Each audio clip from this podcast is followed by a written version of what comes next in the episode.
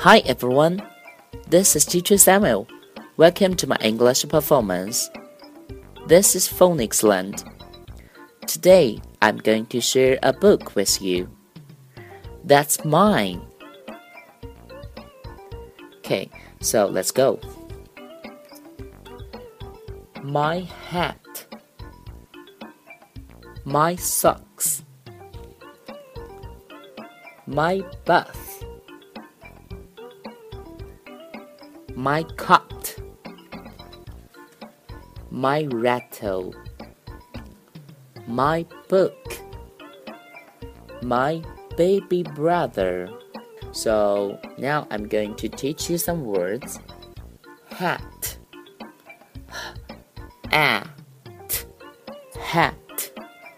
帽子。Sock. 袜子。 Bath. Bath. 浴盆。Cot. 小床。